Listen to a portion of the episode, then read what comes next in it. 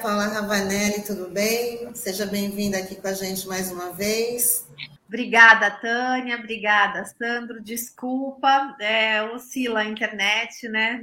Fazer o quê, né? A gente tem que se lidar com isso. Mas Quem nunca, que... né, Paulinha? Quem nunca já, tá, já, a gente já está habituada nesse modo de trabalho, né? E está sabendo que sempre corre esse risco. Então, até todos os internautas compreendem isso, né? Com certeza. Ah. Então tá, obrigada. Então, bom dia a todos os internautas. É um prazer estar aqui. Fazia tempo que eu não voltava ao Jornal, ao jornal da Manhã. E eu fico feliz e agradecida até de vocês darem a oportunidade da gente discutir um pouco sobre a reforma eleitoral, porque ela está passando assim muito rapidamente e com muito pouco debate na sociedade. E muitas vezes o que é noticiado como vitórias, né? Podem não ser bem assim. Essa que é a ideia, a gente tentar mostrar, principalmente sob a perspectiva de gênero, né, das mulheres, das candidaturas femininas, quais os riscos que estão colocados aí com a aprovação dessas propostas. Acho que você já pode começar falando aí para os nossos internautas, né, quais os riscos que, que a representatividade feminina corre com a aprovação dessa, dessa reforma neste, neste novo modelo aí? Então, primeiro deixa claro, né, que ainda não foi aprovada a proposta, né? Essa e é, é importante a gente também ter ideia, né, do que que está acontecendo nessas discussões. Ah, esse, tudo começou com uma emenda à Constituição para garantir que as eleições não ficassem próximas de feriados, sabe? E aí aproveitaram essa emenda, né, e fizeram uma barriga de aluguel, como a gente chama, né, e começaram a inserir diversas mudanças. E por que a pressa, né, de inserir? Isso a gente vê acontecer no Brasil, né, por, por conta da instabilidade das regras, toda véspera de eleição. Porque as regras para as eleições, elas não podem mudar no ano da eleição, só podem mudar um ano antes.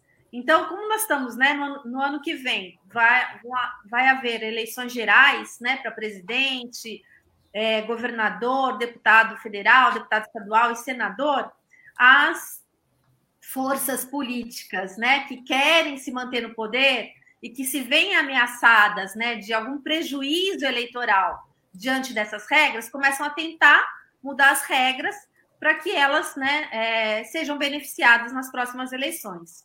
Então é isso que está acontecendo. É, então, se, assim, sem uma maior discussão com a sociedade, né, se busca agora, meio a toque de caixa, aprovar uma série de, de medidas.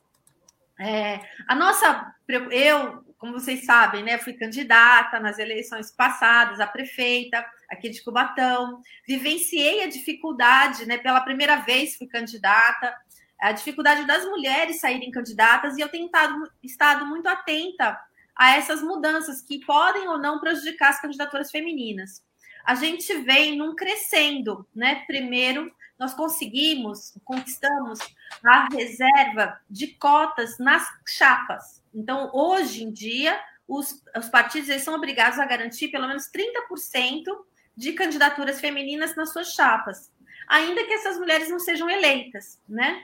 É, nós conseguimos avançar também na, no judiciário, porque é, o judiciário acabou interpretando também as regras que essa reserva de vagas na chapa não era só a vaga para mulher, tinha que ser proporcional os recursos. Então, os recursos que os partidos recebem do fundo eleitoral tinham que ser distribuídos proporcionalmente para as candidaturas femininas. Então, 30% dos recursos para candidaturas femininas.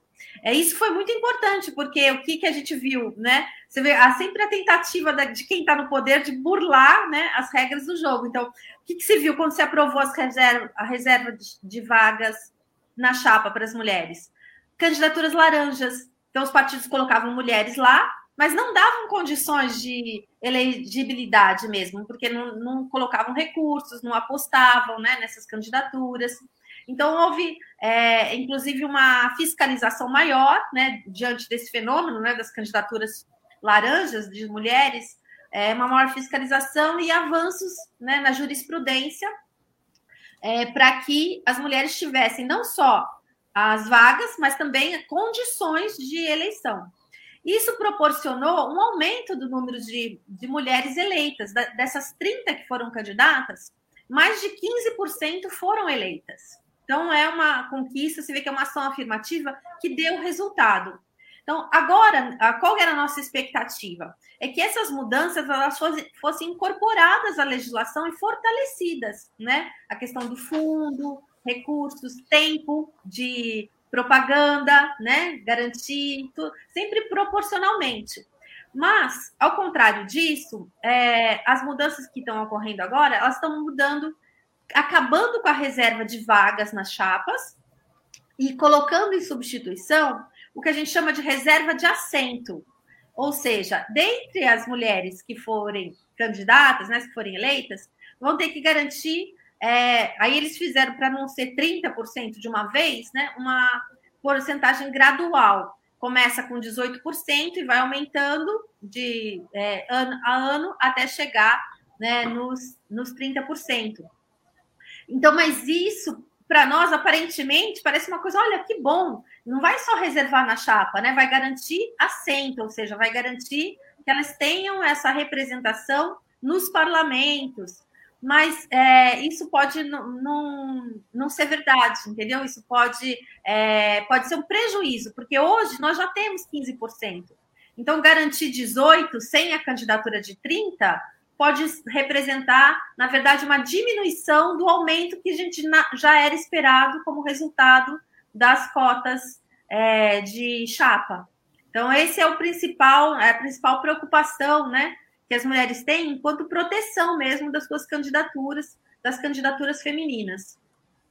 E o Paula, bom dia. E você fez um alerta bastante importante, né? Porque muitas vezes, né, como você falou, às vezes a princípio parece ser uma boa notícia, né? Algo interessante, mas a gente sabe muitas vezes que alguns partidos, alguns caciques partidários acabam manipulando bem, né? É, é, com base nessa regra do jogo, né? E assim, e muitas vezes esse papel de protagonismo da mulher acaba ficando é, num segundo plano, assim, até para dar um exemplo bem prático, né? É, no caso do Piauí, a gente ganhou uma senadora agora, que é a mãe do Ciro Nogueira, que era suplente, né? Então, é, muitas vezes a mulher acaba colocando é, aquela primeira dama, é, é enfim, é, conhecida de alguma, esposa de algum figurão de uma política local, né? Então, às vezes, eles acabam é, utilizando essa regra para em benefício próprio, né? Isso é muito triste, né? É, é por isso que a gente precisa ter esse olhar mais amplo, como você bem citou, né? Para evitar esse tipo de situação, né? Sim, Sandro, inclusive tem uma medida que já vem sendo adotada e que a nossa expectativa é que ela seja incorporada nessa reforma eleitoral, que é a garantia de 5% do fundo eleitoral para formação de mulheres para que a gente a gente não, não quer só candidatas mulheres, né? Que sejam esposas ou mães, né? Que estejam a serviço de fato de candidaturas masculinas, que a gente vê muito, né? Eu gosto de lembrar é, que teve repercussão nacional daquele caso da esposa do Roriz, governador do Distrito Federal. Ele foi caçado, né, nas vésperas da inscrição, aí ele pegou e colocou a mulher. E a, e a, coitada da esposa dele não tinha menor traquejo, não conseguia nem participar dos debates. Por quê? Porque era uma dona de casa, né? Sem preparo, né? Para essa vida pública, para a vida política. Então, assim, foi uma humilhação, né? E, e, e esse exemplo a gente não quer, né? A gente não tem nada contra as mulheres donas de casa que queiram ser candidatas, mas que elas sejam por elas mesmas e não a serviço dos seus maridos ou dos seus pais ou dos seus filhos como a gente tem visto. Então, esse é o nosso esforço. É, eu não falei tudo de uma vez para não ficar confuso, Tânia, mas tem outros pontos também. É, né, eu, que queria até que você, eu queria até que você explicasse para os nossos, para a gente, para os nossos internautas também, essa questão do, do voto dobrado, voto em dobro, voto que é para poder garantir aí a distribuição do, do fundo eleitoral. Como é que funciona isso? Olha, é, como funciona, eu confesso também que eu não sei. Foi uma, é uma dessas, é uma das ou, medidas. Ou qual é a intenção real, né? É, é, é uma das medidas que é, também me pegou de surpresa, porque olha, eu que acompanho o assunto também não conhecia essa proposta, né? É, então, assim, não tenho muita reflexão sobre ela. Aparentemente, parece uma coisa positiva, Tânia, porque é, nós estamos. É, o que está falando? Não é que vai contar em dobro o voto, que a pessoa foi lá, votou né, numa mulher e o vale como dois votos. Não é isso. Né? Ela, a, homens, é, mulheres e negros vão ser eleitos é, da, com a mesma proporção né, que os demais. Agora, depois de eleitos, durante algum período, né, que é, se eu não me engano, vai até dois, é, é, um período, a partir da aprovação até uma faixa de tempo, depois eu, eu verifico aqui exatamente o ano, mas assim, vai valer o seguinte: para distribuição dos recursos entre os partidos, vai valer como se é, aqueles votos dados de mulheres e homens fossem contados em dobro. Então, é como se é, prefeito de distribuição dos recursos do fundo eleitoral valessem mais essas candidaturas. Então, isso acaba incentivando os partidos políticos, porque eles todos eles querem mais recursos, né? Eles estão sempre na disputa desses critérios de distribuição. O, o bolo é o mesmo, é o do fundo, ele é distribuído entre os partidos. Então, a disputa sempre se dá sobre os critérios de distribuição. Então, esse é um critério que vai beneficiar é, os partidos que tiverem né, mais votos em candidaturas femininas ou negras sendo que não se pode acumular esses dois aspectos. Então, uma mulher negra, ou ela conta num critério da mulher, ou ela conta no critério do negro. Ela não vai contar duas vezes, né? Não vai valer quatro, né? O voto nela. Mas é, uma preocupação que eu, que eu já é, ouvi do movimento, principalmente do movimento negro, é que da onde surgiu essa ideia é, era que o, o ideal e o que o movimento negro defendia era que as candidaturas, assim, a distribuição do, do fundo fosse feita pelo número de candidaturas.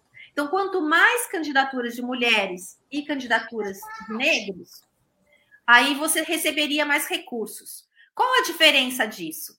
É que, do jeito que está a, na proposta agora, né, para ser aprovada, se um partido tiver uma mulher que tem muitos votos, ele já recebe o recurso. Ele não precisa ter várias mulheres. Basta que ele tenha uma bastante popular, né? Então isso acaba privilegiando nos critérios é, os partidos buscarem mulheres populares e não investirem de fato no, no aumento da participação das mulheres, né? Então eles podem jogar todo o peso numa só de, ó, a gente perdeu a reserva de, de vaga na chapa, então pode acontecer dos partidos diminuírem o número de candidatas e terem só uma em que eles realmente vão botar recurso, vai ser popular, mas isso não, ao final né, não vai estar aumentando a, a, a proporção de mulheres no parlamento, como estaria caso você distribuísse o recurso num número maior de mulheres, né?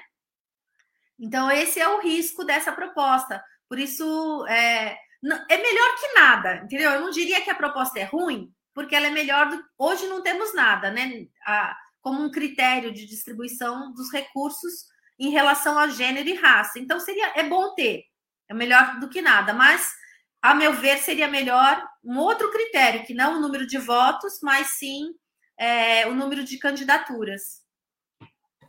Esse é um ponto. Paula, é, queria abordar com você, porque assim, muitas vezes a gente fala, olha, é, sobre essa questão da representação feminina, e às vezes parece que o Congresso não está fazendo nada, né? Mas que nem agora em julho é, foi aprovado um projeto importante no Senado que é justamente para a garantia da cota, né? Dessa que hoje você falou, né? É, que existem algumas tramitações, e essa proposta que passou no Senado e agora depende só do aval da Câmara é que a partir de 2022, 18% é, das vagas né, no legislativo sejam ocupadas por mulheres, né? E isso vai crescendo gradualmente até, 2030, é, até 2038 batendo a casa dos 30%. Como é que você vê esse tipo de proposta? Você acha que é interessante, que esse realmente é o caminho para a gente garantir uma presença maior da, das mulheres na política? Acredito na cota como uma ação afirmativa, acho que é positivo, só que a gente tem que sempre ver a, pro, a proposta como um todo. Então, essa proposta isoladamente, se, se ela for em troca de perder a, o, o percentual de 30% nas chapas, não vale a pena essa troca. Né? Agora, se ela vier além né, da garantia da, das 30% nas chapas, e além disso, uma garantia né, de reserva de assento, as duas coisas, sim. Mas o que está sendo discutido é a troca de um critério pelo outro. E aí isso representa uma, uma perda para as mulheres. Mas eu acho, assim, como princípio, como regra geral, as, as reservas de vagas, de assento, são sempre positivas. É, lembrar que são necessárias, porque, gente, as mulheres são 52% do número de eleitores, mais que 52, 52,5, segundo o Tribunal Superior Eleitoral, né? Estou falando de estatísticas públicas oficiais. É, e elas estão representadas, né? Hoje, com 15%, já foi 10%. Ou seja, não, não faz sentido. Então, existe uma desigualdade, ela é latente, né? Ela bate na nossa cara de tão agressiva. A questão, a representação dos negros também, são 24% hoje, né, de negros, e a gente tem mais de metade da população, né, é, que é considerada negra, segundo o, a legislação, né, são pretos e pardos, né. É, então, esses, é, esses percentuais mostram né, que o Brasil naturalmente não vai conseguir recuperar né, é, ou corrigir essa distorção é, fruto de um machismo estrutural, de um racismo estrutural, né, que nós vivemos há muitos anos. Então, nós precisamos de medidas é, efetivas para que se equilibre essa relação. E, o que, e eu acho que esse também não é um problema só das mulheres ou só dos negros, sabe? Eu tenho falado muito isso, porque nós estamos falando de democracia, né? Se, se mais da metade da população não está representada nos nossos parlamentos, isso é um problema da nossa democracia, não é um problema das mulheres, não é um problema né, das pessoas negras, é um problema de distorção mesmo democrática. Então, se a gente tem compromisso com a democracia, todos nós temos que ter compromisso também com as medidas de incentivo às cotas né, é, de mulheres é, e raciais. E, e, isso não pode se dar também só no final, né? Tem que se dar aí nos partidos políticos. Né? Hoje, o meu partido político garante paridade, né? Que é um, eu acho que é, é o mínimo, é o que todos os partidos deveriam garantir nas direções partidárias. Por, por uma mulher chegar a ser candidata, é um, gente, é uma maratona, não é fácil né? Você tem que ser aprovada no seu diretório, você tem que né, obter recursos dentro da distribuição, porque o partido recebe um recurso e aí dentro ele tem regras de distribuição. Essas regras não são transparentes, né?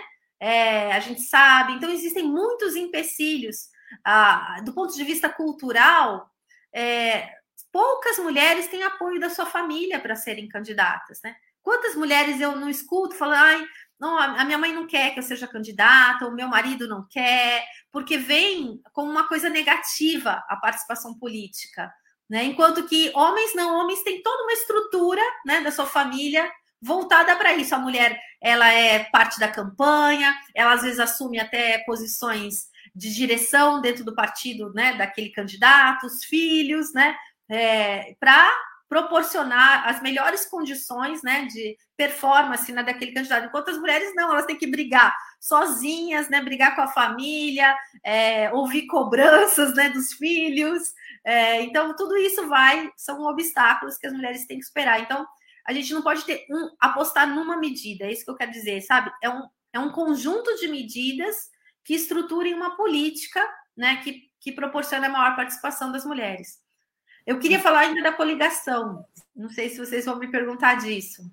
Pode falar, Paulinho, mas é. eu queria até que você falasse da questão também ah, de como essa representatividade ela é tão importante que, infelizmente, ela é pouca, né? mas muito, muito importante, porque os, os projetos né, favoráveis às mulheres, eles dependem muito da bancada feminina né, para serem aprovados, porque dificilmente eles partem de, de candidatos, de candidatos não, de eleitos. Né? Dificilmente eles partem. Então, depende muito da bancada feminina ali, os projetos favoráveis às mulheres, ou até às outras minorias também. Né? É isso mesmo, Tânia, é um círculo, né?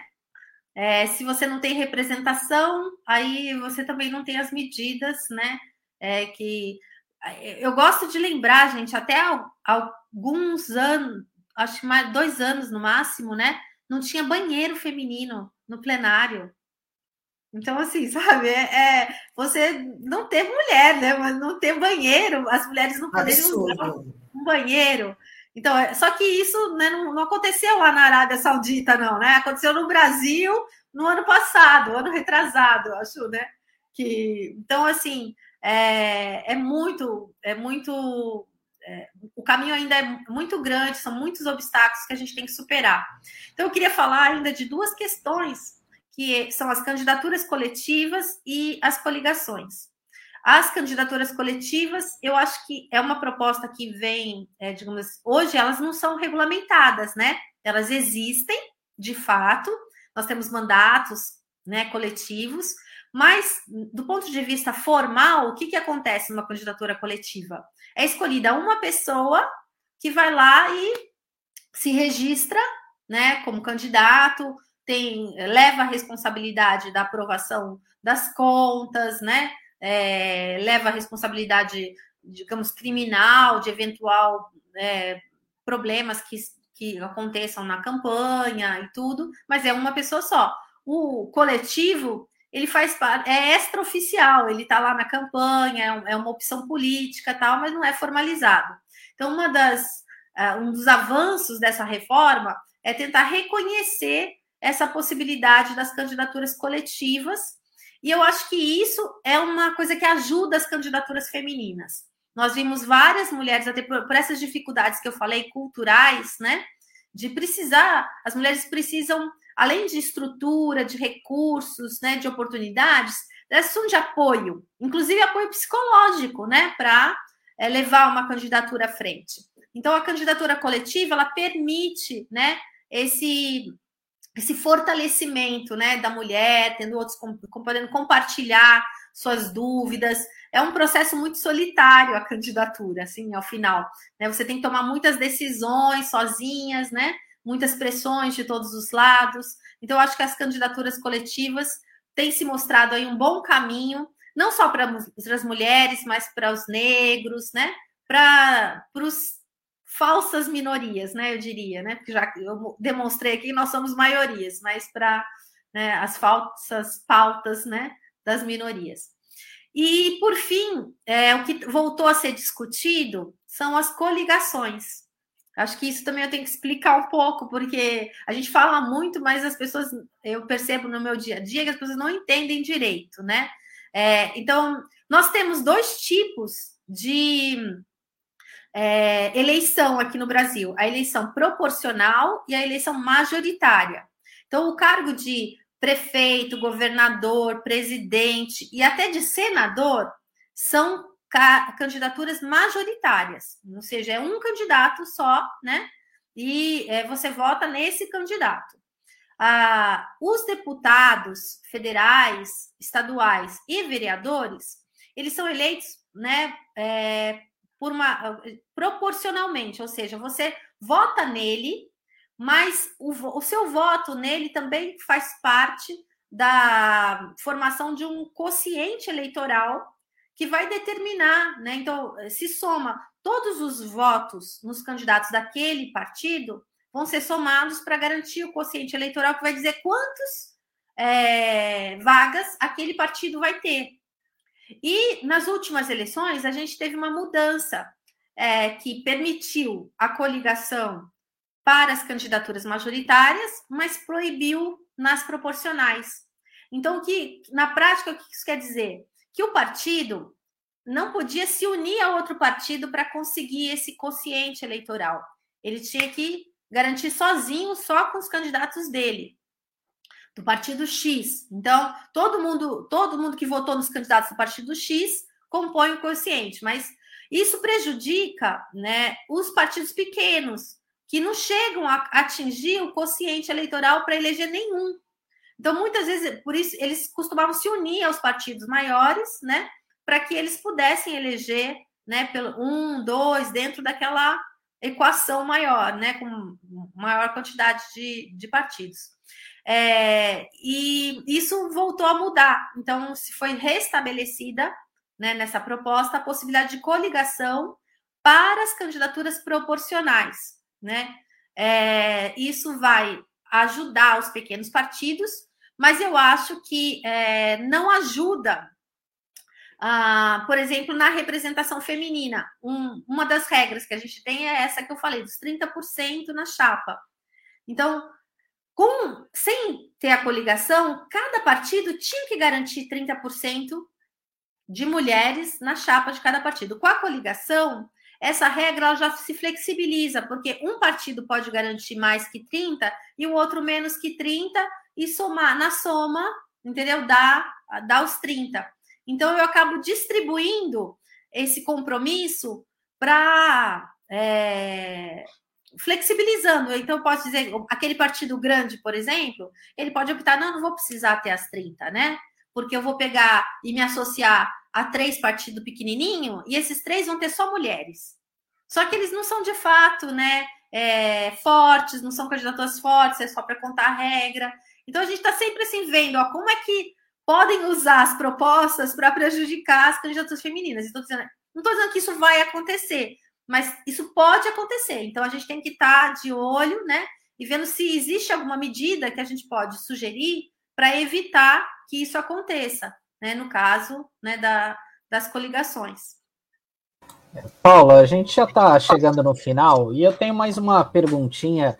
É que você estava falando dessa questão da cota dos 30% e um assunto também que é, é recorrente é, tem sido recorrente nas últimas eleições são as candidaturas laranjas, né, de alguns partidos, né, que justamente para burlar essa regra colocam mulheres ali, mas não dão a infraestrutura adequada, recursos, enfim. É, na, né, pela tua percepção, você acha que a Justiça Eleitoral está mais atenta a isso? Os próprios partidos é, acabam fazendo esse trabalho de, fiscaliza, de fiscalizar um ou outro? Enfim, e aproveitando até para você fazer as tuas considerações finais também. Tá, obrigada, Sandro. É, olha, vou ser bem sincera. Existe um avanço, mas ele não é muito grande. Nós ainda tivemos muitas candidaturas laranjas no ano passado, não tô, né? Apesar de todo o esforço, né, do, do tribunal, de alertar, denunciar. A própria OAB aqui de São Paulo criou um observatório das candidaturas femininas para receber denúncias, né? É, mas mesmo assim nós tivemos, porque a sociedade acoberta, né? As próprias mulheres são cúmplices, né? Desse tipo de medida. Então eu acho que é, somente as regras, né? Não vão ser suficientes para mudar essa conduta. A gente tem que trabalhar com formação política. Eu acredito nisso. Acho que o trabalho socioeducativo ele é o mais efetivo né, eu, logo depois que terminou as eleições, né, eu lancei um curso é, sobre, chama Mais Mulheres na Política, é um curso de formação política para mulheres, é, para que elas se sintam fortalecidas a participar da política, a gente faça esse chamado mesmo às mulheres, é, para que elas não colaborem, porque eu acho que a única forma de evitar as candidaturas laranjas é as mulheres se negarem a exercer esse papel porque a fiscalização ela é nunca 100%. Se houver um conluio, né, todo mundo colaborar, né, você disfarça muito as candidaturas laranjas, porque é, você pode ter um número mínimo aí de votos, né, é, nelas, e aí como é que você vai provar que aquilo era laranja, né, que só, só não foi um mau desempenho? Então, acho que o compromisso tem que ser é, na formação política. Então, e aí, para isso, precisa ter muito investimento da eu acho, eu, eu tô até, eu sou presidente da Comissão da Mulher Advogada aqui em Cubatão. É, fui eleita agora presidente do, do Conselho Municipal da Condição Feminina, e uma das nossas metas é difundir esses tipos de cursos gratuitos, virtuais, né? para que as mulheres elas sejam capacitadas a participar, conheçam seus direitos, né? E possam assim evitar e não, e não é, colaborar de forma alguma para é, que essas, é, esse tipo de fraude né, aconteça de novo no nosso país, principalmente aqui na nossa região. Muito bom ouvir você, viu, Paulinha? Então, muita gente gostando aqui, colocando as mensagens aqui dos, dos nossos internautas com a sua participação. Roque Furtado fala enriquecedor ouvir a Paula. É, a Vera Araújo fala, doutora Paula, muito bom ouvir sua análise sobre questão muito importante, a representação política das mulheres. Né? Então, é um assunto que realmente a gente não vai deixar de abordar aqui. A Elisa Riesco fala, sai candidata em 2000, saí candidata em 2000 e sabemos que de lá para cá muita coisa mudou para melhor, mas ainda temos que avançar, temos muito que avançar. E a Cidinha, ela fala, existe uma frente de coletivas eleitas que está dialogando com parlamentares do Congresso para alteração da legislação eleitoral. Discute em nível nacional. Sim, as candidaturas a... coletivas, perfeito, Sim. é isso mesmo. E a é. Cleide Lula fala: parabéns, Paula, muito bom. Né? A gente concorda aqui que é, foi muito bom ouvir você, Paulinha. É, né? são, são, são, temas complexos, né? Então a gente tem que escolher alguns assuntos para tratar. Não, e não para por aqui. Né? Esse, amaranhado, esse, amaranhado de coisas é uma das que prejudica as pessoas que passam a falar, não, não vou conseguir acompanhar, então aí acabam é, deixando de lado e delegando a outros a decisão. Então a gente tem que fazer um esforço para compreender né, as propostas que estão é, participar dessa discussão e influenciar, como a Cidinha bem falou, olha, existe né, uma frente que está fazendo lobby lá, está tentando influenciar né, em nível nacional. E nós precisamos fazer isso em todos os cantos do nosso país. Muito obrigada, Paula Ravanelli, tá? E com certeza até uma próxima oportunidade. Um ótimo dia para você, uma ótima semana e mais uma vez muito obrigada. Obrigada, tchau.